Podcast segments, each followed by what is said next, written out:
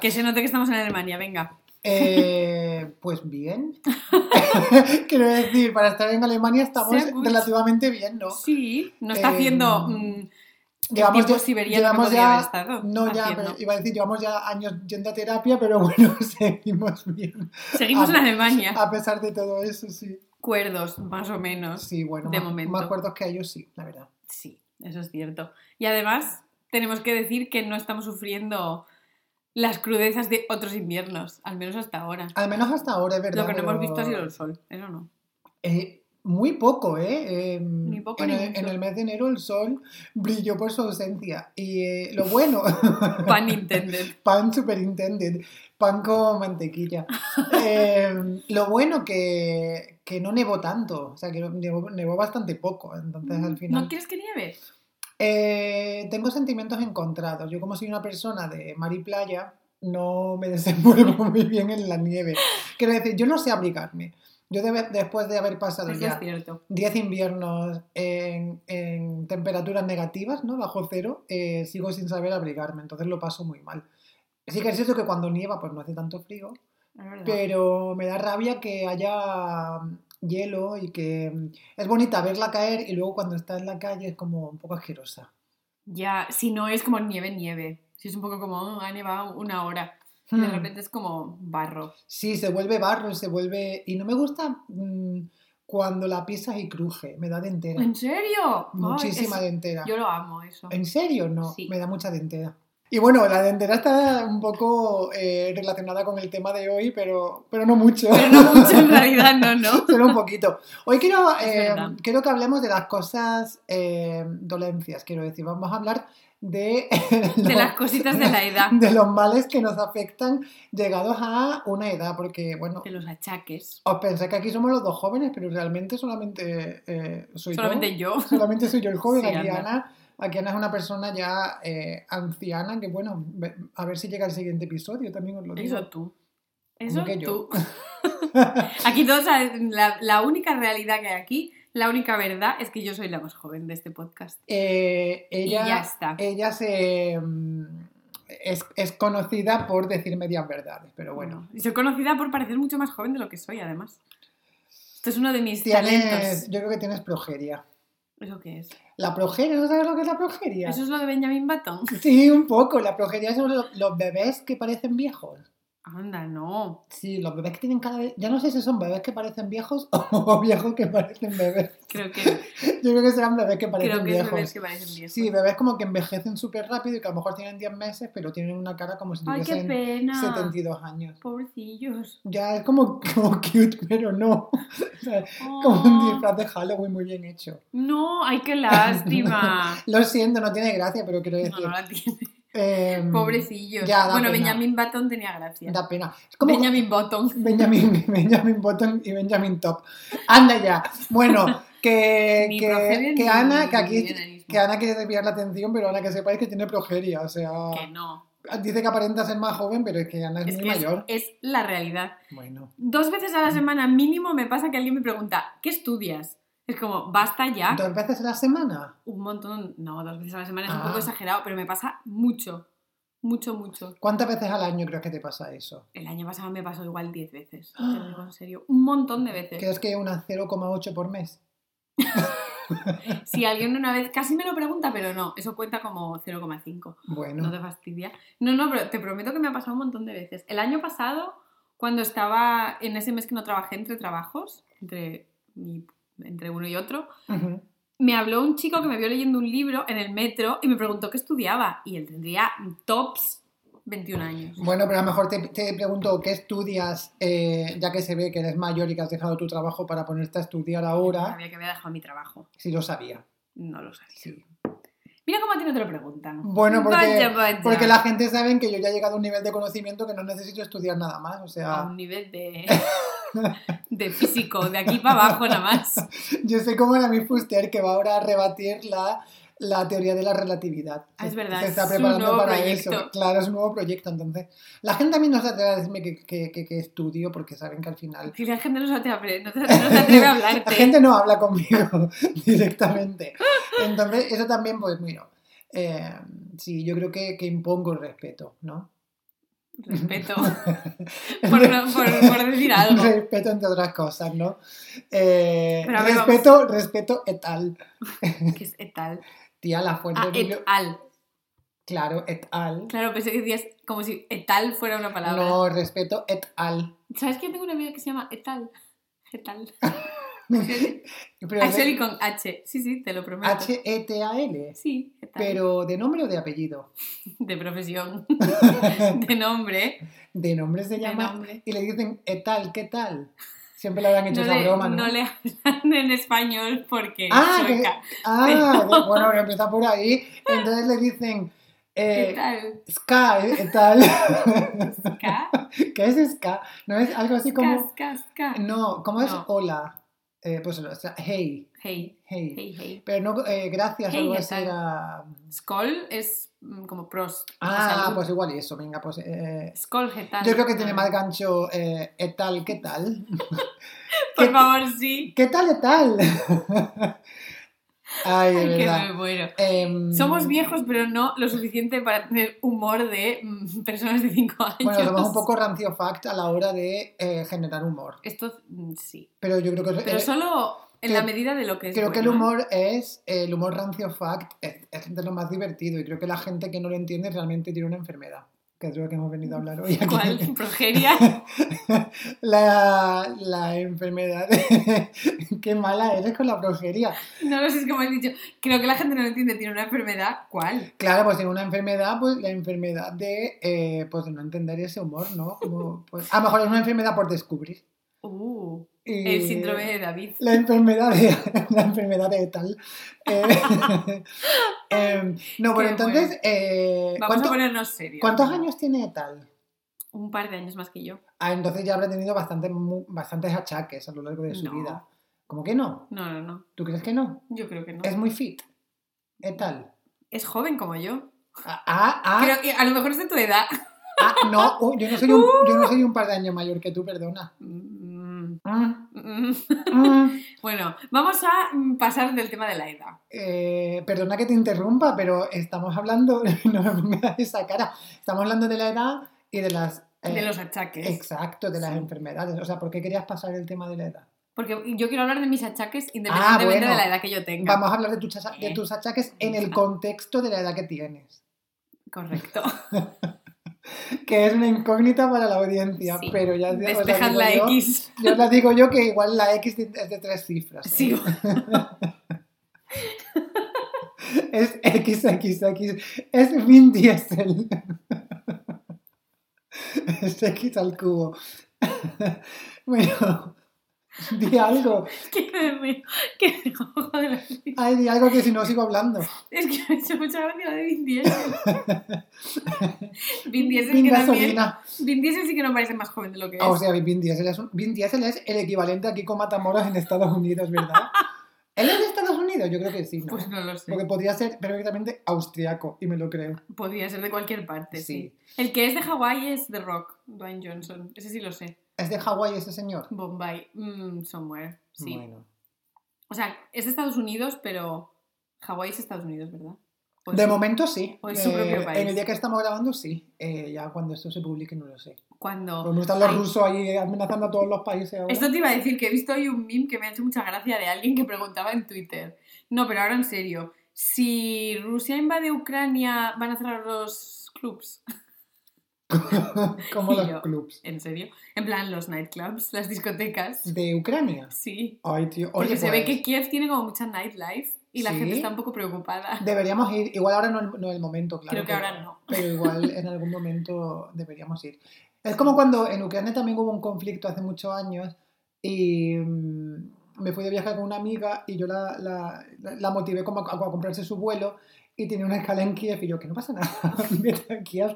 Y luego salían noticias en plan que se caían aviones. De... Ay, qué horror. ¿Fue Sí, cuándo se eh. cayó el avión? Creo que por esa época, claro. El Yakolev. ¿Se llamaba así? Sí. Pues, pues poca broma, ¿eh? Pues llegó, llegó de milagro. Ay, la pobre. Pero sí, bueno, que quiero decir que tampoco era. Que pasan muchos aviones por Ucrania, que sí, al final. Bueno. De que sepamos, ¿no? Sí, Eh, sí. Y pero luego bueno, seguramente como em, tiene su propio triángulo de las Bermudas. Total, total, de las, de las Nurias Bermúdez. Eh, Venga, pero vamos sí. a volver al Re- tema que nos ocupa. Reconduzcamos este, este episodio que de momento no tiene ningún sentido y vamos a reconducirlo a los achaques de Ana. Entonces, ¿cuáles son tus achaques? Yo tengo muchos achaques. Desde hace un par de años o así, más o menos, año arriba, año abajo, yo he empezado ya a mm, concienciarme con el tema de la salud y con el tema de envejecer dignamente. Vale, porque envejecer sabemos que... Que mm, vamos a envejecer. sí. Bueno, que estamos en entrande, que dicen los franceses. Pero ¿no, crees que. ¿no crees que hace unos años eh, la vejez la veías como súper lejana y decir, es que yo voy a llegar súper bien a viejo? Y ahora dices, llega una edad en la que dices, Dios, es que todavía realmente no soy viejo y ya me encuentro fatal. Esto por una parte. Y luego, por otra parte, me pasa que cada vez, cada vez. Bueno, antes veía a una persona de 45 años como una persona vieja. Ya, ¿eh? Y ahora, mm, no. Ya, Ahora también, pero menos. ya, porque son coetáneos, claro. Yo es verdad que alguna vez se me escapa como es súper, muchísimo más mayor que yo y de repente tiene como 5 años más que yo. Ya, a no. una persona. Eh, al final, ¿no crees también que eh, el- la relatividad del tiempo in- influye? Y con se esto- nota en lo que estás trabajando con Aramis. Es, que, es que ahora mismo y yo estamos ahora que me tiene que mandar las slides El del. PowerPoint, que su parte todavía no lo ha entregado, eh, cuidado. Ella solo ha hecho La- las La diapositivas. dissertation, ama. la diapositiva. Pues ni eso, que voy a quitar el, el- el nombre del trabajo, ya verás. Pero, mm, no, decía en plan que, que el tiempo también es como muy relativo porque Mm. en los años, en plan, en la veintena parece como que eh, va todo más despacio, ¿no? Y, y que te queda mucho tiempo por delante, pero cuando llegas a los, a los 30 años, ya es como que pasa el tiempo mucho más rápido y cada vez mm, te rodeas de gente que, no sé, hace unos años, como tú dices, las considerabas mayores, Sí. pero ya porque como todo es relativo, igual esas personas o las personas con las que te rodeas ahora tienen la misma edad que esas otras personas. Te pongo un ejemplo, con 25 años, si tú conoces a una persona de 40, es una vieja. Pero si la conozco ahora, eh, Hmm. no diría que es una vieja. Yo sí lo diría, pero no lo sería. Bueno, pero tú eres, es que tú eres súper desagradable, tía. Yo lo diría, pero en petit comité. No, No. pero yo con Bueno, y 40, depende. con 40 Hay años. gente Bueno, depende de- del estilo de vida. Exacto, depende del estilo de vida. Que hay gente que con 40 años está mm, como nosotros, fantástica, y otra gente que está un poco ya mm, de cama, ca- o sea, cuesta abajo hacia la jubilación. Ya, eh, ya. que, by the way, hasta los 69 No, claro, bueno. Y, co- y cada vez peor, quiero decir, cuando, nos- cuando nosotros cumplamos 60 años y llegamos, eh, habrán puesto nos, ya la- habrán nos quedarán 20. Exactamente, habrán puesto la jubilación ya eh, a los 100 Total. años, eh, ya centenarios. Sí, sí, Sí, Pero volviendo a los achaques, sí que es verdad que mm, yo cada vez voy teniendo más. Antes, por ejemplo, durante toda la veintena, yo siempre he sido de complexión delgada. Podía comer absolutamente lo que me diera la gana. O sea, lo que sea. Huevos rotos para cenar, buah. huevos con picadillo, o sea, me da igual, la mayor Mucho barbaridad. huevo, ¿eh? Mucho huevo. Sí, es que me encantan los huevos. Ya. No pan intended Manda en este caso. Pero yo qué sé, o comía, bueno, sigo comiendo un montón de queso, Joder, nos acabamos de meter un, no sé. queso. Antes, en esa época, comía carne y me podía comer como bocadillos, no sé. Comía un montón y podía comer lo que quisiese y no me sentaba mal, punto número uno. O sea, me encontraba siempre, no estaba cansada, no tenía como digestiones pesadas, tal. Y luego no sabíamos dónde lo metía, porque yo seguía estando siempre mm, bien fit, haciendo deporte, mm, vamos, de vez en cuando. Mínimo. Sí, en plan, corría de vez en cuando, iba al gimnasio alguna vez y... Bueno, tú haces mucho yoga, ¿eh? Claro, pero yo hace... mm, Empecé a hacer yoga hace 5, 6 años, 6 años. Vale. 2015, ¿cuánto? No, 7 años. Entonces, sí que es verdad que es un- no es un deporte para quemar calorías, sino que es un deporte, si lo quieres entender como deporte, que tonifica más que otra cosa. Pero, mm, pero también lo noto, ¿eh? Quiero decir, antes no tenía el cuerpo de yoga y no tenía los brazos fuertes y ahora es lo único que he notado más o menos.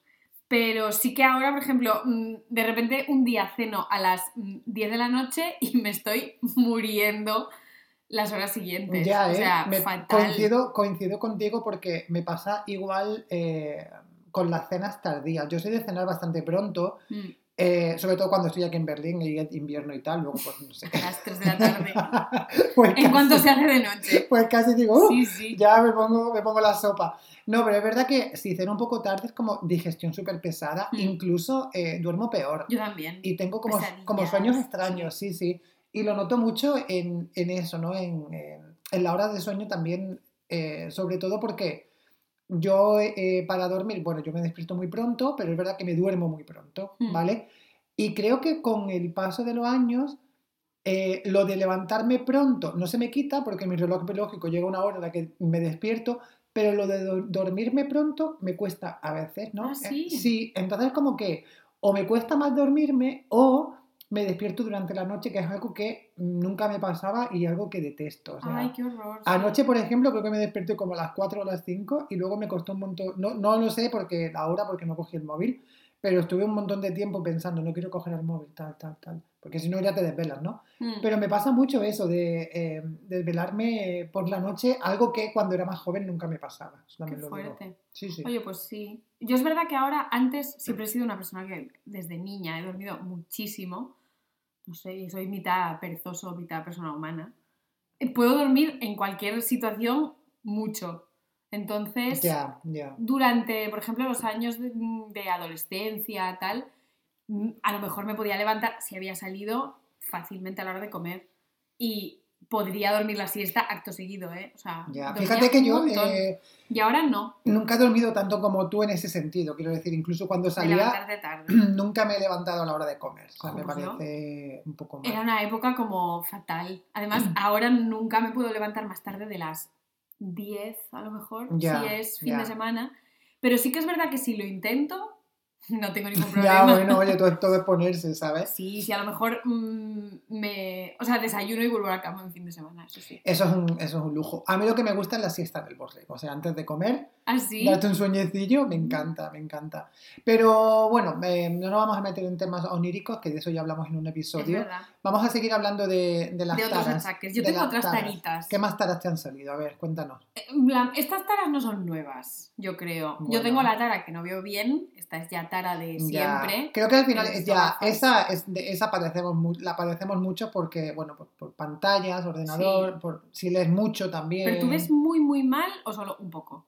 Bueno, yo desde que perdí un ojo veo el 50%. Eres Mad Eye Moody. Eh, pero ¿a qué, te refieres con ver muy mal? Tienes muchas dioptrías. No, yo creo que tengo menos que tú. Yo tengo, sí, yo tengo como cinco y pico. Sí, no, yo tengo como tres y algo. A ver. Eh, Pero bueno, que al final es, En el mundo es- de las taras, en el mundo, de los ciegos. Claro, ¿eh? yo ahí te gano. Bueno, claro, yo soy tuerto además, entonces Es gano, gano de verdad.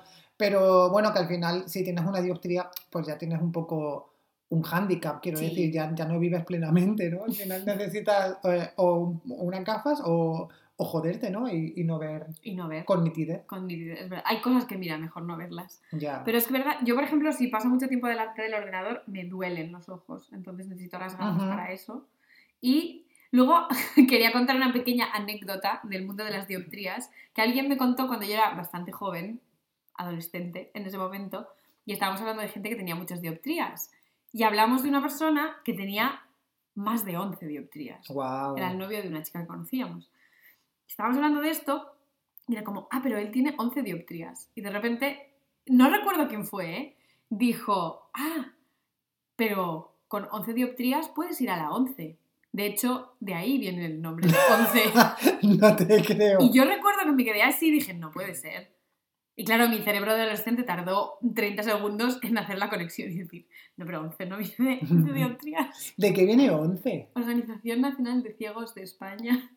¿No es un poco redundante que sea nacional y de España? Pues sí, ¿No debe llamarse OCE? Organización de Ciegos de España. pero 11 es más guay. En preguntas más guay. Porque da pie a la explicación número 2, que es la más guay. Ya, de tener. Si llegas a 11 dioptrías, puedes eh, Optar a la 11. optar a la 11, Fantástico. pero si te sube a 12. Hombre, ya de 11 te para vas. arriba, obviamente. Ah, de 11 para arriba, vale. Yo pensaba que era Supongo. solamente quedarte en, la, en 11. Me muero. No, Pero bueno. sí, sí. No, pero bueno, las dioptrías y la vista, pues sí, es una cosa que empeora con los Esa es años. tarita, Eh, de hecho, eh, yo ahora contaré la historia de mi ojo, pero. mm, el ojo perdido. el ojo perdido de Lost Eye, pero creo que me voy a operar Ah, sí. de, de- de- ¿cómo se llama? De miopía, ah, con de el láser, láser. eso, de láser. Ah, pues bien. Creo que ya lo he decidido y, y creo que mañana, de hecho, voy. Ah, qué fuerte. Es mentira, no voy Esto mañana, no ¿te sabía yo. imaginas? Ah, No, no voy a ir mañana, qué pero, fuerte. pero lo estaba buscando en, en el internet y no sé, estoy bastante in con la idea. Creo que todo el mundo que se lo ha hecho está súper contento. Sí, de hecho es que este fin de semana eh, quedé con una amiga y su novio y se lo estuve comentando porque llevaba las gafas yo y estaba medio lloviendo, entonces imagínate, La pesadilla de la con pesadilla gafas. de cualquier persona miope. Oh, qué horror. Y yo pensando, menuda mierda, que entre la mascarilla, las gafas, bueno, tal. Entonces les dije, mira, estoy de las gafas hasta el, el, el toto y estoy pensando en operarme y tal. Y el novio me dijo que él se había operado hace seis años, Mm. Que tuvo algún efecto secundario, me contó alguna historia para no dormir, pero Oh, poca, no. porque, bueno, pues tenía problemas antes, ¿no? Del ojo, entonces tampoco es una cosa que pase habitualmente. Pero todo el mundo que se ha operado me dice, incluido este chico, la mejor decisión de mi vida. Qué fuerte. Y llevaba ya seis años operado y no le había vuelto a subir nada. Quiero decir que no necesitaba gafas para absolutamente nada. Qué bien. Y creo que eh, ahí está la clave del éxito. Sí, de mi éxito personal. de tu éxito personal. Oye, pues muy bien. Yo también lo he pensado, pero como me tengo que operar con ILC, para los que no lo sepáis, es lente intraocular. Ah, te tienen que rajar y ponerte la lentillita por debajo. Sí. ¿Eso a partir de cuántas dioptrías se hace? Depende, porque depende del Mm. tamaño de la córnea. Ah, claro. Y mi claro. córnea es como yo en mí misma, mm, bastante pequeña. Claro, Pero cuando yo- tienes 5 o Dime. 6 ya empieza a ser un poco problemático. Claro, sí, eso es lo que yo había oído también. Y sí que es cierto que este chico me dijo que hay diferentes tipos de láser, que es lo que yo he visto en internet, y que según en tu córnea y todo, pues te hacen algo diferente Mm. y a él lo que tuvieron que hacerle es como rasparle, no sé qué, como que fue un poco más agresivo que el láser común, ¿no? No sé. Pero bueno, ya os contaré a ver qué tal. Bueno, a ver sí. si a ver si lo supero, a ver si veo luego para poder contarlo, porque igual no. Bueno, pero siempre podrás contarlo. Ya, ya, bueno, pero igual si me crea un trauma y no puedo hablar, pierdo también la, la voz. Como Miguel Bosé. oh, no. Eh, Pero Bosé, cuéntanos entonces eh, la historia de tu ojo, que no está relacionada con esto, pero No, es, no está yo relacionada. todas mis intimidades. No está relacionada con eso, pero claro, eh, ahora puedo hablar yo también de mis taras, que tengo algunas que compartir, Eso, porque eso. yo cuando llegué a los 30, pues hace unos años, empecé un poco a ir cuesta abajo. Quizás no Y los... sin frenos. Y, bas- y bastante sin frenos, ¿no? Quizás no en los mismos 30, pero ya sí en los 32, 33 eh, tuve un choque con la realidad, ¿no? Primero fue una rodilla, que de hecho yo Oh. creo que ya estoy curado ya, y ya ando, ya dejé las muletas.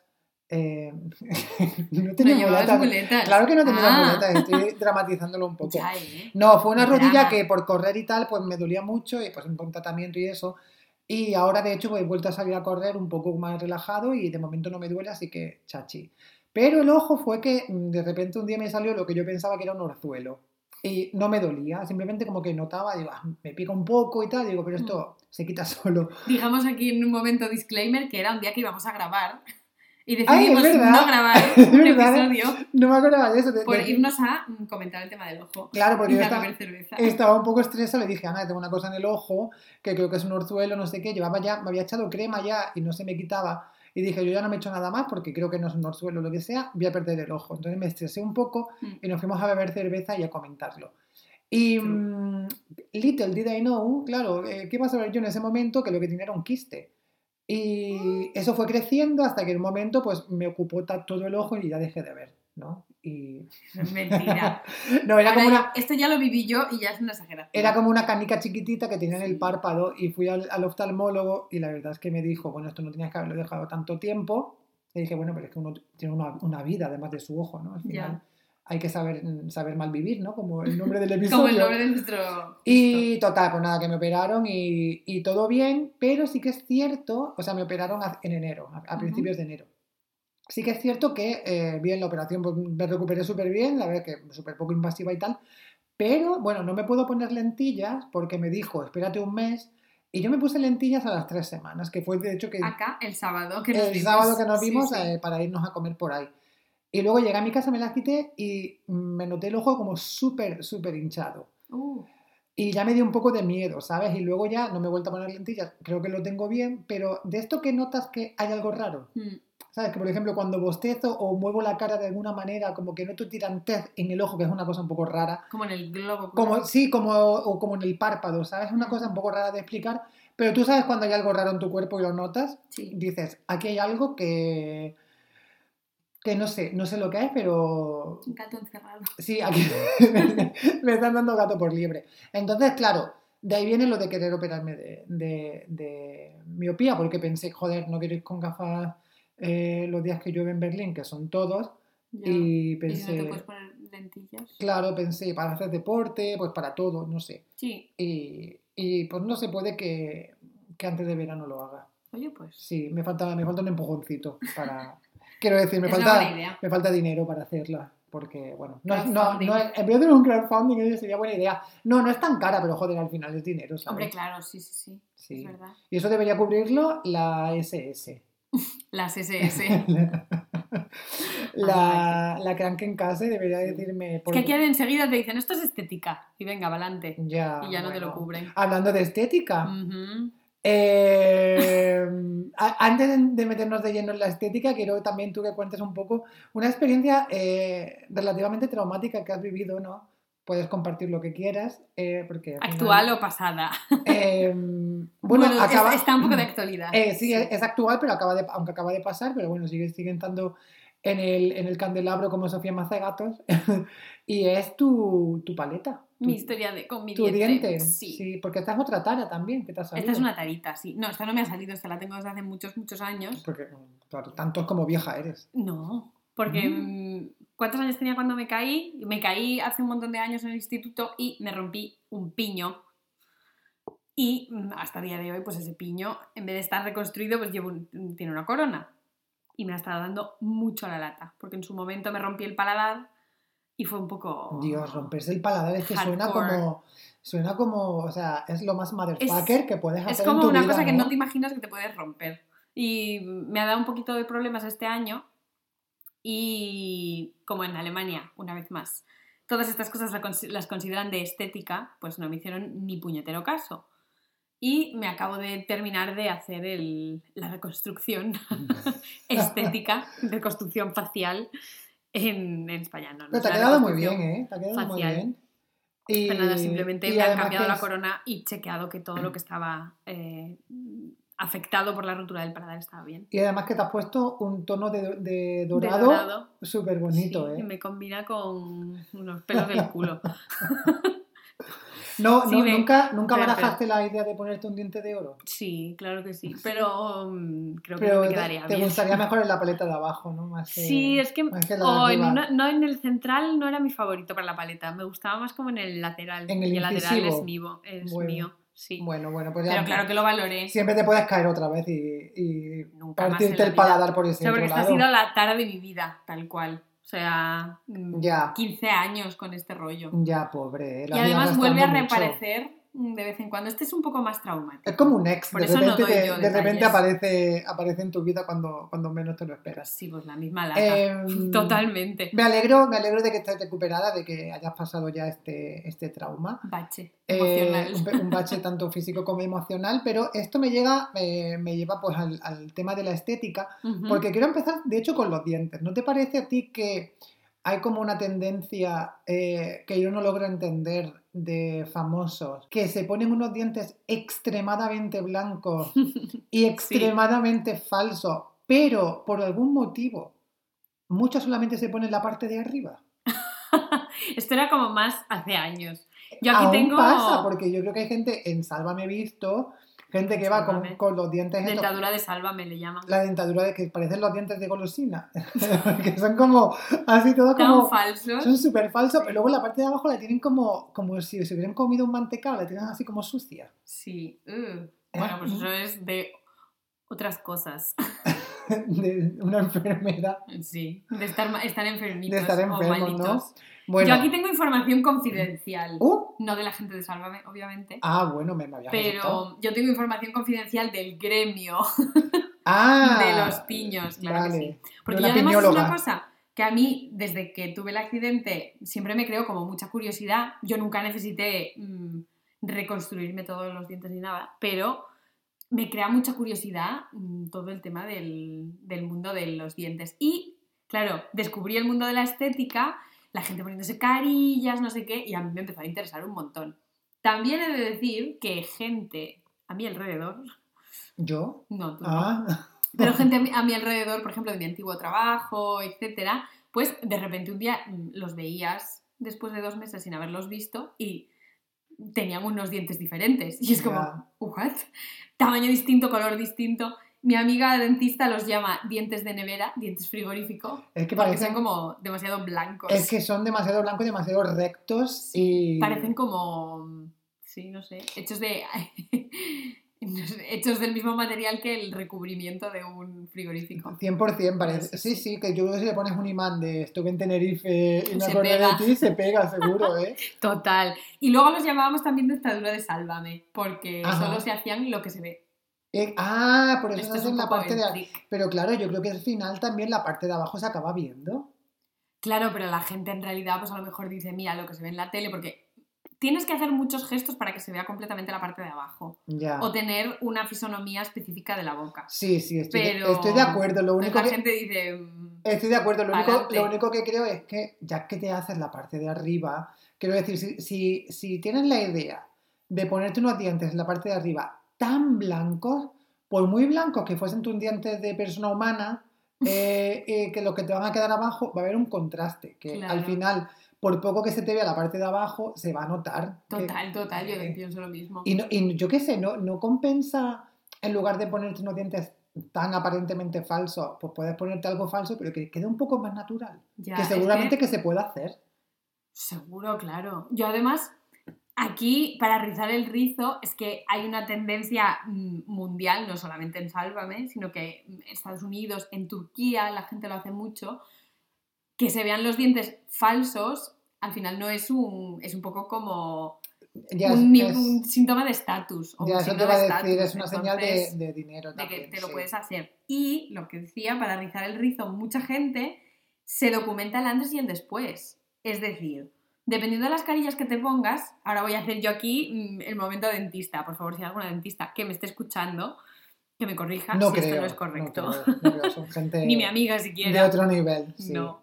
Pero, pues eso, te puedes poner carillas que se ponen sobre tus dientes naturales, tal cual, simplemente como que se pegan. Y te la puedes quitar. Se supone que sí, pero bueno, yo lo que no sé es lo que sufre tu diente. Mm. Pero mm, no lo tallas. Y luego hay otras carillas que son como mucho más mm, con forma de corona, por decirlo así, o más ocupan más espacio, para lo cual tienes que tallar tus dientes naturales hasta hacerlos dientes de tiburón, en plan mini dientes, para que te quepan esas, esas carillas. Uf, Y yo he visto un montón, esto es una tendencia en TikTok, aviso a navegantes, que se llama Shark Teeth, y es gente que literalmente se documenta el antes y el después de las carillas. qué asco, porque, Muy heavy, ¿por ¿eh? sienten esta necesidad de compartir sus dientes No lo sé, de yo me quedé absolutamente en shock cuando vi de Shark. Bueno, madre mía. se, lo, mi- ¿eh? se lo mandé a mi amiga dentista y le dije, eh, what the fuck, La gente ¿qué está, está un poco, pasando? un poco Sí, fatal. Y este delante y el después, eh, si te parece bien, podemos dejar el tema dientes un poco atrás porque se nos está yendo un poco de, de las manos. Eh, pero. Yo además sé mucho de dientes, o sea que si me queréis preguntar cosas, participo a veces en quiz de Instagram que te preguntan, ¿qué se ha hecho esta persona a los dientes? Y yo, "Ay, voy a contar. Ah, ¿en serio hacen, hacen esas preguntas? Sí, sí. A lo mejor te ponen un día a ti y te dicen, ¿qué se ha hecho ¿Qué esta se ha hecho esta persona? celebrity en los dientes? Partirse el paladar. ¿sabes? eso, no, eso no Em, lo hice haciendo, en plan, Ya, pero bueno, vamos a, eh, que quería dejar el tema diente un poco, un poco atrás, sin irnos muy lejos de la estética, porque cuando has dicho lo de que pues, ponen los, eh, los Shark Teeth estos y el antes y el después, pues sí. también han mencionado eh, un destino clave que es Turquía, pues la gente que pone el antes y el después de, el antes, eh, perdón, la gente que pone el antes y el después de ponerse pelo. Ah, clásico. que claro eso me sí. parece también un poco, sinceramente, como, como hombre que eh, ha, ha sufrido de, no, no es que yo padezca eh, alopecia androgénica, que creo que es como se llama, ¿no? Eh, sino que eh, sufro el hecho de poder tenerla, ¿no? Y me ha pasado por la cabeza decir, Dios, ¿qué haría si fuera calvo, ¿no? O si me estuviese quedando calvo. Pues entonces ser como- como Vin Diesel, nada. eh, XXX. Un, un tatuaje en la cabeza como Coto Matamoros, Pues ¿no? claro que sí. Eh, no, pero es verdad que, claro, al final te planteas, bueno, ¿yo qué haría en esa situación? Me, me raparía? Eh, ¿Me pondría tres pelillos así? Entonces, el hecho de que exista un- una opción, ¿no? Que es mm, hacerte un, un trasplante de tu propio pelo y ponerte así, mira el Pino, qué bien le quedó. y, el, y Joaquín Prats, el que trabaja con facha rosa, Ah, que ese también se puso pelamen. no lo tengo. ¿No lo tienes ubicado? Luego te lo enseño. Solo sé que se lió con Yola Berrocal hace muchos años. ¿En serio? Sí. Ah, pues eso no lo tenía Como yo en una rotonda. en una rotonda. Sí, sí, sí. En plan, a la luz del día. Anda. Sí, sí. ¿Y qué hacían en una rotonda? Pues no lo sé. Es que no sé, solo tengo esta imagen en, el, Eso tengo en que, la cabeza. tenemos que indagar un poco Tenemos ahí. que investigar. Bueno, pero es eso, que, que, que viene bien pues tener la opción de decir, bueno, me puedo ir a poner pelo y, y de hecho yo conozco a gente cercana de, pues, de mi grupo de amigos extendido, digamos, que se han puesto pelo y oye, al final, quizás si tú no sabes que se han puesto pelo, porque no lo has conocido semicalvo, dice, oye, pues una persona normal, ¿no? Con un pelo pues, normal. Si, si lo sabes que se ha puesto pelo, es verdad que eh, tienen como la línea del cuero cabelludo, ¿no? De la línea de la frente, donde acaba la frente y empieza la cabeza, básicamente, la tienen como muy recta, ¿vale? Entonces yo creo que eso depende de lo natural que te lo dejen, Claro. ¿vale? Con estos temas estéticos me pasa una cosa que muchas veces es, no sé, o sea, estoy un poco dividida. Por una parte, sí que creo que, oye, todo lo que hagas para encontrarte tú mejor contigo mismo y que sea, yo qué sé, pues porque te lo puedes permitir, está fenomenal, pero sí que me parece que muchas veces estamos ahí un poco bajo la dictadura de mm, no, que no pase un año por nosotros. No lo digo en concreto por el tema de la alopecia, ¿eh? lo Ya, digo ya, a lo mejor en general. Te entiendo. Entonces, muchas veces mm, pienso, yo si tuviera que hacerme un retoque que no fuese necesario, es decir, yo qué sé, pues el Botox no lo necesito para vivir, pensaría, jolín, pues, mm, no sé, estaría un poco ahí dividida mm, por muchas cosas que cada vez son como más normales. Ya, a ver, 100% de acuerdo contigo. Y yo creo que aquí hay dos cosas. Una, hay mucha- muchos eh, tratamientos de belleza ¿no? que realmente son, eh, no son necesarios porque no aportan a la salud, más Exacto. a la salud física. Es que yo creo que ahí está el kit de la cuestión, el que sea, esté todo en el mismo cajón, la salud y la estética. No, no, yo creo que la estética debería estar en el cajón de la salud porque al final sí te puede afectar a tu salud mental, ¿no? Eso sí. Entonces, si tú dices, yo tengo un complejo muy grande porque tengo una nariz que, no sé, X, ¿no? Mm. O porque tengo las orejas de soplillo, porque estoy calvo, o porque, yo qué sé, ¿sabes? No tengo tetas, o tengo muchas tetas, me da igual. Sí. Si tú tienes ese complejo, vives permanentemente eh, un poco esclavizado, ¿no? A pensar todo el día, las 24 horas del día, en eso y en comprarte la ropa de tal o las gafas de tal, Mm. para un poco cubrir eso, pues yo creo que una cooperación estética ahí la veo muy, muy justificada porque al final ganas salud mental, ¿no? Y vas a ganar confianza en ti mismo, ¿vale? Mm. Otra cosa, que es lo que tú has dicho antes, y ahí yo coincido, es que creo que existe como un miedo extendido o que se está difundiendo a envejecer, ¿no? Mm. Y yo creo que ahí sí que es cierto que nos sometemos a una autopresión, ¿no? Bueno, y externa también. Externa también, pero claro, yo Sí. nos- lo que quiero decir es que nos sometemos a una autopresión. ¿Por qué? Porque externamente yo creo que de- depende un poco de, eh, el de tu entorno y también del, del contenido que tú consumas. Es decir, si yo en Instagram solamente sigo a influencers que están hasta el culo de Botox, que se han puesto el tal, tal, pues yo voy a querer ser como esa persona.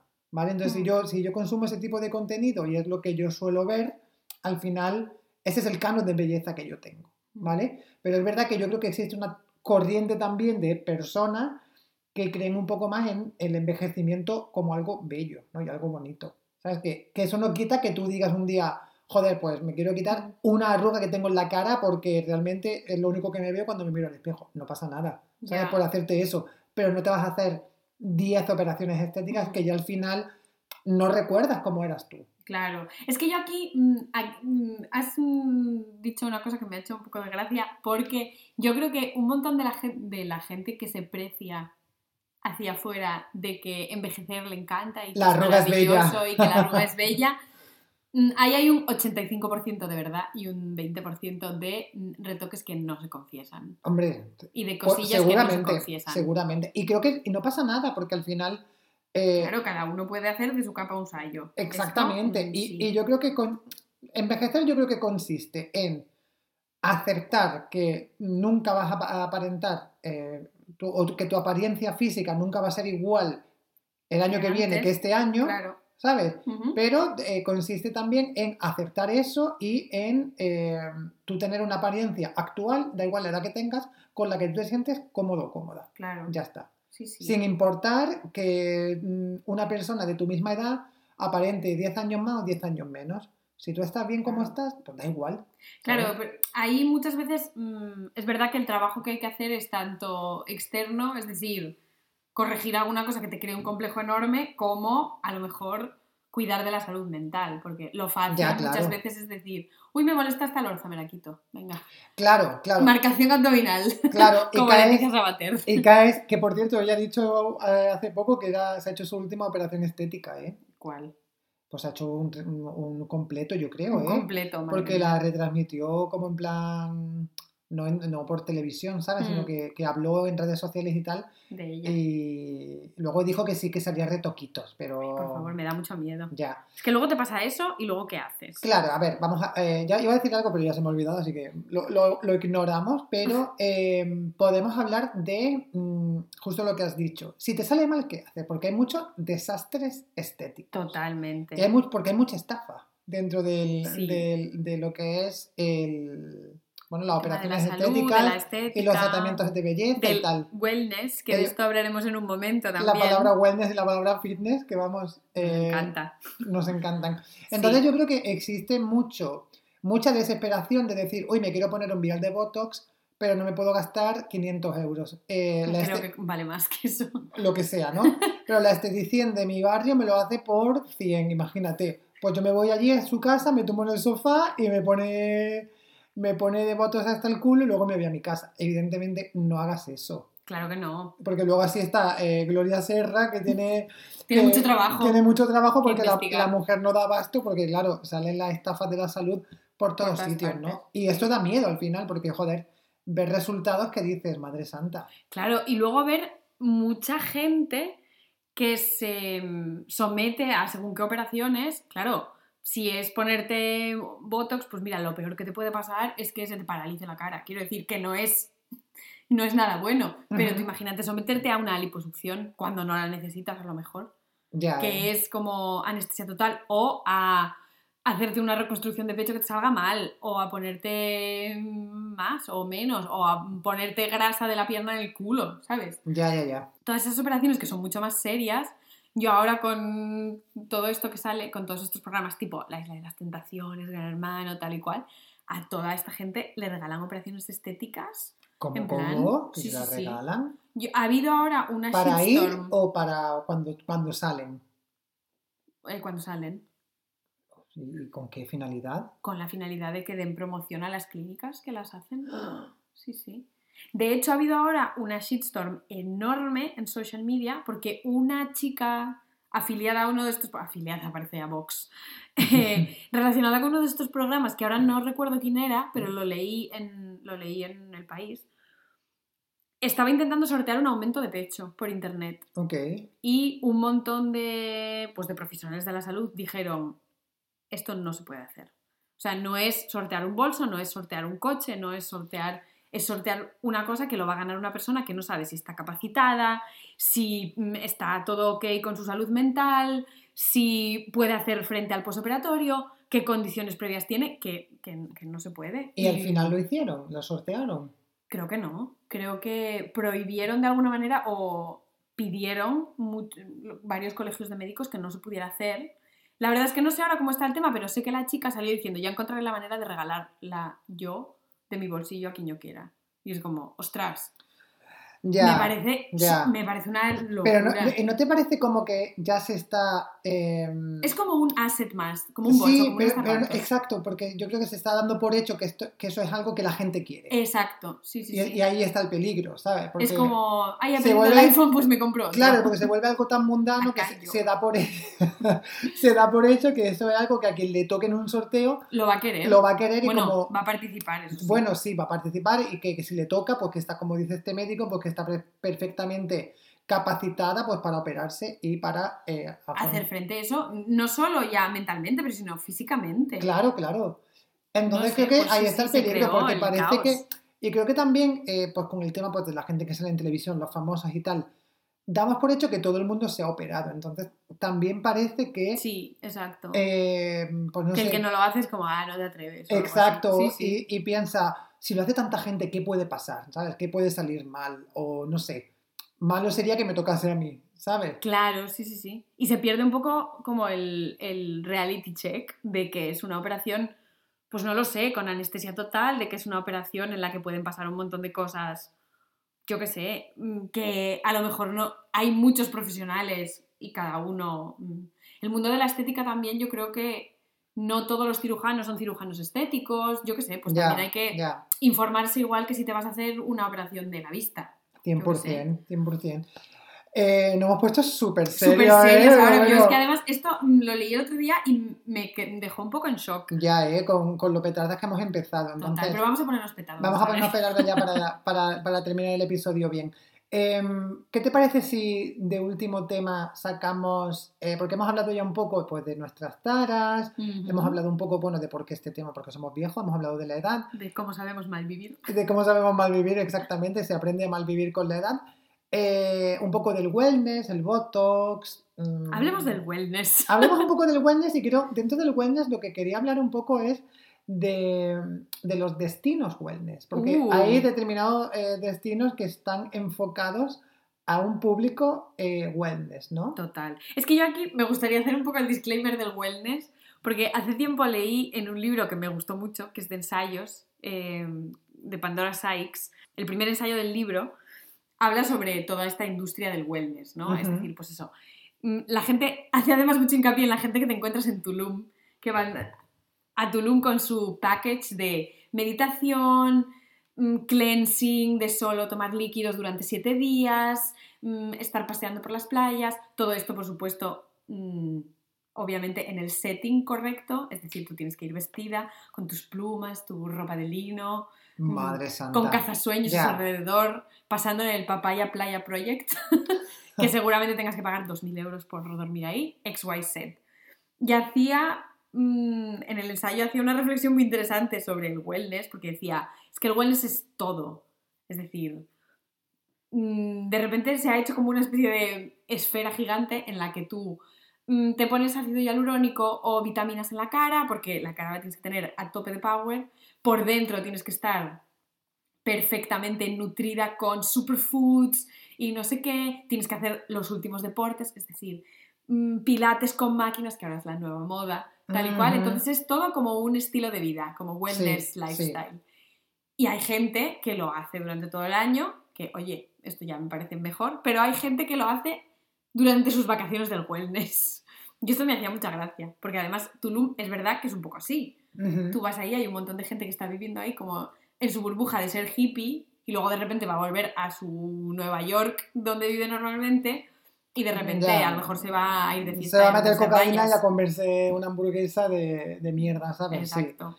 Sí, sí, totalmente. Entonces yo creo que estos destinos wellness lo que hacen es como que te atrapan. Es como cuando, imagínate, te vas de vacaciones a, no sé, cuando alguien se va de vacaciones a, pues incluso a Berlín y dice, me quiero comer una salchicha. ¿Sabes? Porque, quiero decir, sí, como el otro día que lo hablábamos tú y yo, ¿te acuerdas Sí, que hacemos sí. las bromas en plan, estamos ¿Qué aquí hacen los turistas de Sí, provincia? Pues dice, venga, me quiero comer una salchicha. O voy a. a yo Checkpoint Charlie. O voy a. que me hace mucha gracia lo que diga Checkpoint Charlie, lo siento. Eh, ¿Y Charlie quién era? ¿Era el soldado? Eso es lo mejor. Em, no, pero, ¿sabes? En plan, voy a tal sitio y donde fueres, haz lo, que, vienes, ¿no? Pues pasa igual. O sea, si tú vas a Tulum y ves que está un montón de gente que, bueno, que a lo mejor sí que es cierto que tiene ese estilo de vida, o todo el año, o temporadas largas, o no sé, le gusta ir a Tulum todos los años, hacer eso, ok, bueno, sin más, ¿no? Sí, pero... Vale, bueno, pero vamos a, vamos a dar un poco de... No, de- no, cero votos de confianza. bueno, pues cero votos de confianza. Yo le di un 0,1, pero bueno. Eh, pero es verdad que hay gente que se va a Tulum y dice, wow, pues mira toda esta gente haciendo Sí, yoga por la mañana y tomándose un smoothie de, yo qué sé, de pepino con espinaca y aguacate. Pues yo quiero lo mismo. Yo me voy a subir a este, carro, a este carro porque cuando me vaya de Tulum voy a ser la persona más healthy. Ya. Me, error, Error. error. No vas a hacer, no vas a hacer healthy, lo que vas a desperdiciar tus vacaciones en Tulum fingiendo y pretendiendo ser una persona que no eres y luego te vas a ir y te va a dar un choque de realidad. Total, porque además, mm, pequeño disclaimer, para hacer esto en Tulum, como mandan los cánones, también tienes que seguir un poco raider por las noches. Entonces, ¿ves? claro, Es que es la echa cara, la ley, echa la trampa. la cara y la cruz del wellness. Eh, exacto, la cara y la cruz, nunca mejor dicho, sí, sí. Porque nunca mejor. Ah, la cara de. Claro. ¿Qué dice? cierto, Sí, cierto. sí, pues sí. Yo creo que este es el ejemplo que ves a la gente que está haciendo yoga por la mañana mm, y haciendo cleansings y de repente en una rave de 2.000 personas. Y ya, como, bueno, sure. hija, es que la vida es corta y no da tiempo a tanto. Claro, ¿no? En tus vacaciones del wellness tienes que poner tu checkbox y hacerlo todo. Sí, sí. Hablando de well- vacaciones de wellness, hay una película que es rara, es, no es rara, pero es un poco disturbing, que se llama The Cure of Wellness. Ay, la no cura la he visto. wellness. O no sé cómo se llama en español, pero vedla. No quiero hacer spoilers de esto. ¿Cómo has dicho que se llama? The Girl. The Cure of Wellness. Ah, The Cure of O The Wellness. Cure, no sé. ¿Pero es una película o es un documental? No es una película, ¿Sí? es ficción. Qué fuerte. Y empieza como una cosa así muy fantástica en- con unos de estos sitios de wellness. Porque, esto por otra parte, el wellness ya es una práctica de época que se hacía, la hacían los reyes. Seguro y que la hacía. bourgeoisie en, la, en, en el siglo XIX. Seguro no que la hacía Luis XIV en Claro. tacones. Pues esto es un. empieza como en una especie de sanatorio que está, no sé si en Austria o en Suiza, pero en la montaña. Y entonces va una gente a hacerse como. es una cura de wellness de lujo. Buah. Y ahí lo dejo. Porque luego la cosa va mutando a una movida muy rara. Uy, uy, uy, uy. Ay, pues quiero verla, no ¿eh? estoy muy segura de si, si me era guay, pero me, mm, me dejó como un, Me has entregado, me has entregado. un mental space muy raro. Pues yo igual. eh, Luego, si me, si me vas a decir que es malísima, No, te iba a decir que yo, igual sería de esas personas que caen en la trampa porque, claro, yo al final tengo muy poco poder mental, entonces mm, te soy, fácil, al wellness. soy fácil de convencer, sí. sí. sí. Así que... Pero aparte de Tulum, yo creo que hay más destinos de wellness así un poco. Bali tuvo su época, ¿no? En plan, en el sí, que todo el mundo no he estado ni en Bali ni en Tulum, pero...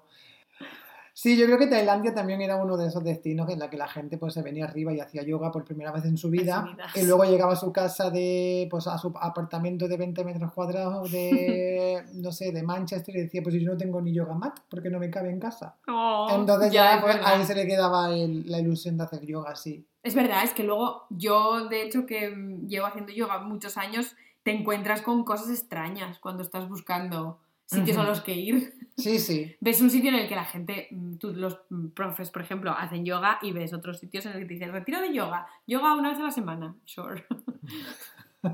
y el resto es rave. Pues claro, hombre. Así No. que bueno, yo creo que de hecho, eh, en cuanto terminemos de grabar, vamos a ir terminando porque me voy a comprar un billete de avión para Tulum y Y unos batidos de superfoods. eh, me voy a comprar yo una, una microblender que pueda meterle en la baleta para hacerme los, Los eh, smoothies. los smoothies y me tengo que poner botox unas antes de semillas de espirulina y para. Ah, eh, la espirulina, ojo. Es no, que la espirulina son semillas, ¿verdad? es alga, ¿no? Sí, es como un... Es una alga. Pero yo creo que eso es otro tema que hablaremos otro día, que son las superfoods y, y el engaño de, pues, de, de no comerte un buen taquito de jamón. Cuando aprieta el hambre. que es lo que da vida. Así que bueno, chicos, yo ya la semana que viene estaré en Tulum, así que ya a la Desde otra, ahí nos vemos. a la otra no, no- nos veremos. Uy, tenemos que conectarnos alguna hora, ¿eh? Ah, claro, porque Por el ca- cambio horario. el cambio horario, yo que estaré muy ocupado en mi retiro, así que Sí. bueno. Chequeamos. Bueno, chequeamos como Checkpoint Charlie, ¿eh? Sí. Nos vemos la semana que viene. Venga, viejos. Chao. Adiós.